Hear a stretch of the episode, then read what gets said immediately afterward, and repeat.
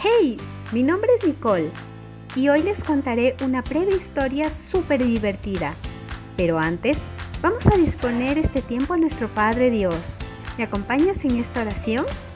Estoy segura que sí. Así que cierra tus ojos, inclina tu cabeza que vamos a comenzar. Padre amado, te doy gracias por permitirnos disfrutar de tu palabra. Anhelamos que tú seas quien guíe este tiempo y permitas que todos conozcan de ti. Te amamos y te damos gracias por lo bueno que eres con todos nosotros. En tu santo nombre, amén. ¿Están listos para la historia de hoy? Mmm, los noto con pereza, ¿ah? Vamos a desperezarnos para disfrutar de esta historia, ¿de acuerdo? El relato de hoy se titula agua de vida eterna y lo puedes encontrar en tu Biblia en el libro de Juan capítulo 4. Los fariseos se enteraron de que el número de seguidores de Jesús aumentaba cada día más y que Jesús bautizaba más que Juan el Bautista. Cuando Jesús se dio cuenta de que los fariseos se habían enterado de eso, salió de la región de Judea y regresó a Galilea. En el viaje tenía que pasar por Samaria. En esa región llegó a un pueblo llamado Sicar. Cerca de allí había un pozo de agua que hacía mucho tiempo había pertenecido a Jacob. Eran como las doce del día y Jesús estaba cansado del viaje. Por eso se sentó en la orilla del pozo, mientras los discípulos iban al pueblo a comprar comida. En eso, una mujer de Samaria llegó a sacar agua del pozo. Jesús le dijo a la mujer, Dame un poco de agua. Como los judíos no se llevaban bien con los de Samaria, la mujer preguntó, Pero, si usted es judío, ¿cómo es que me pide agua a mí, que soy samaritana? En este momento surgió una gran conversación entre ellos.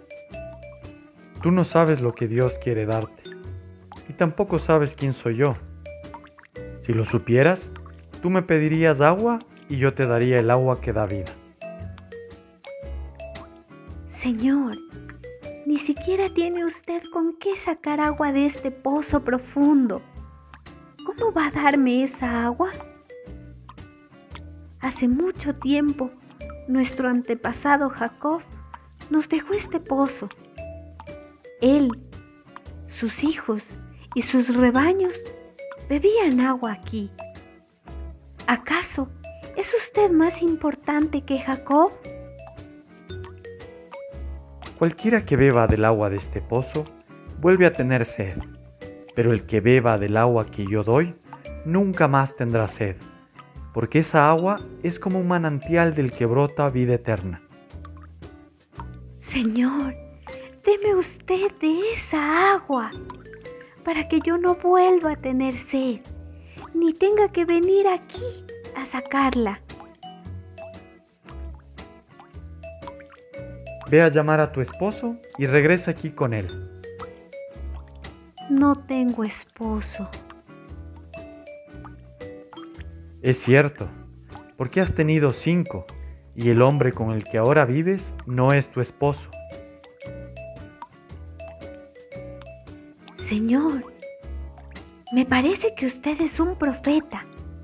Desde hace mucho tiempo mis antepasados han adorado a Dios en este cerro.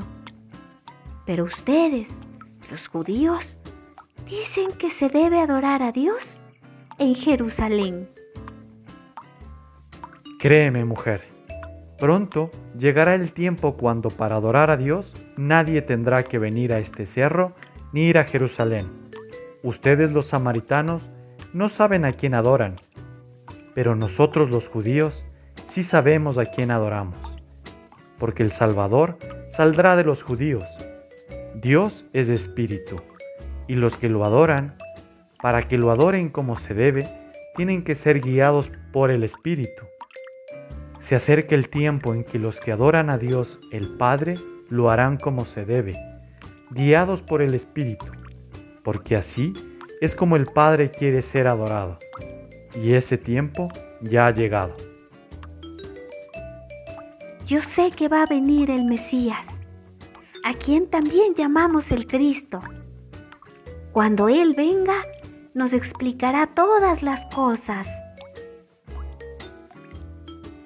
Yo soy el Mesías. Yo soy el que habla contigo.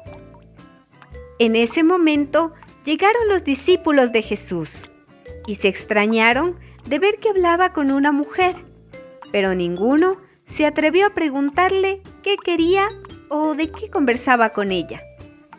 La mujer dejó su cántaro, se fue al pueblo y le dijo a la gente, Vengan, vengan a ver. Hay un hombre que lo sabe todo, todo lo que he hecho en mi vida. Podría ser el Mesías.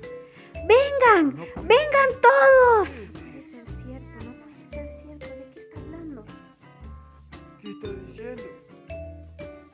Entonces la gente salió del pueblo y fue a buscar a Jesús.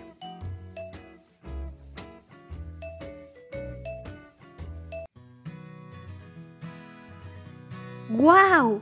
¡Qué tiempo tan edificante hemos compartido! Que tengan dulces sueños y que los angelitos los abriguen en esta noche. Los espero en la próxima historia. ¡Hasta pronto!